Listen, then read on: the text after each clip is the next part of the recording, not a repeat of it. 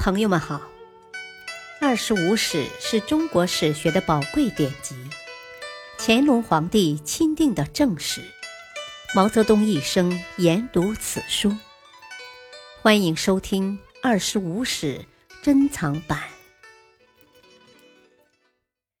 第九部《梁书》记事三。自太清元年（公元五百四十七年），梁武帝决定接纳侯景的归降开始，梁朝的所有问题都暴露出来了。从现有的史料来看，梁武帝之接纳侯景，是鉴于当时梁朝将帅之才的缺乏，引进侯景，是想借助其力，在稳固梁北部边境之余。向北发展，但梁武帝失算了。他吸收的那个人不是什么智勇双全的良将，而是一匹北方的狼，一匹集狡诈、残暴、嗜血于一身的狼。且在具体过程中，梁武帝举棋不定、优柔寡断，一再出现失误，致使局面一发而不可收。侯景之乱的主要过程是：太清元年二月，东魏大将侯景以河南之地叛降西魏，又派遣使者降梁。梁武帝封侯景为河南王。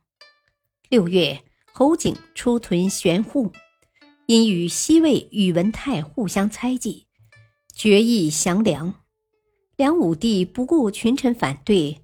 采朱毅之策，决定接纳侯景，并派梁军入玄户。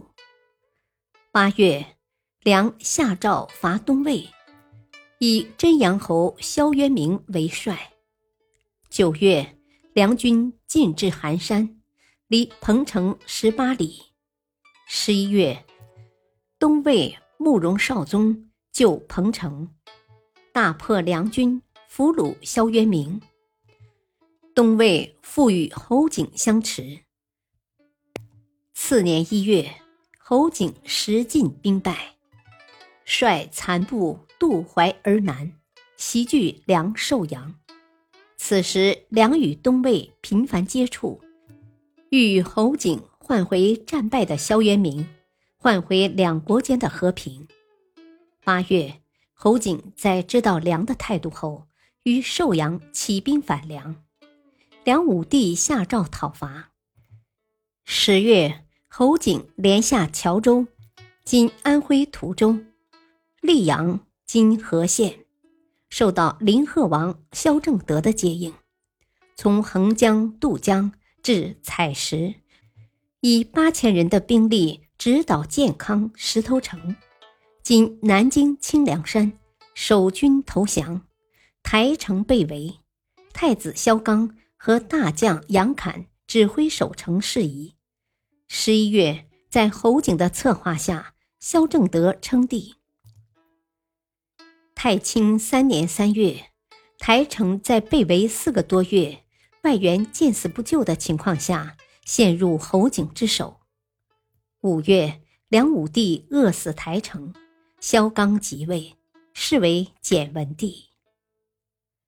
侯景占据建康后。势力并不强大，这一点可以从他破台城后释放在南方当奴婢的约一万北方人，指望获得他们的支持中可以看出。当时梁朝外镇都有力量消灭侯景，可他们只是在觊觎皇位，甚至希望侯景帮助自己除掉武帝和太子萧纲，然后自己。再专利对付其他争位人。等到萧绎造成得位的形势，可以抽出一部分兵力进攻建康时，侯景早就对江南地区进行了空前的蹂躏。建康自东晋以来，一直是长江流域的政治、经济、文化中心，统治集团在各地方搜刮来的钱财，主要集中在建康来消费。商业和手工业因而更加发达。梁朝中期，建康已是一个拥有二十八万人口的大城市，这里有的是钱和用钱的人。侯景渡江攻建康时，梁武帝命提取诸寺院及公库所藏之钱，得五十万万充军用。建康备战，只几个月，交通阻隔，粮食断绝，人饿死大半。即台城被攻，萧纲命人烧侯景所居宫殿，宫殿及多年积聚的图书文物几乎全部被毁，建康城必败了。感谢收听，下期播讲四。敬请收听，再会。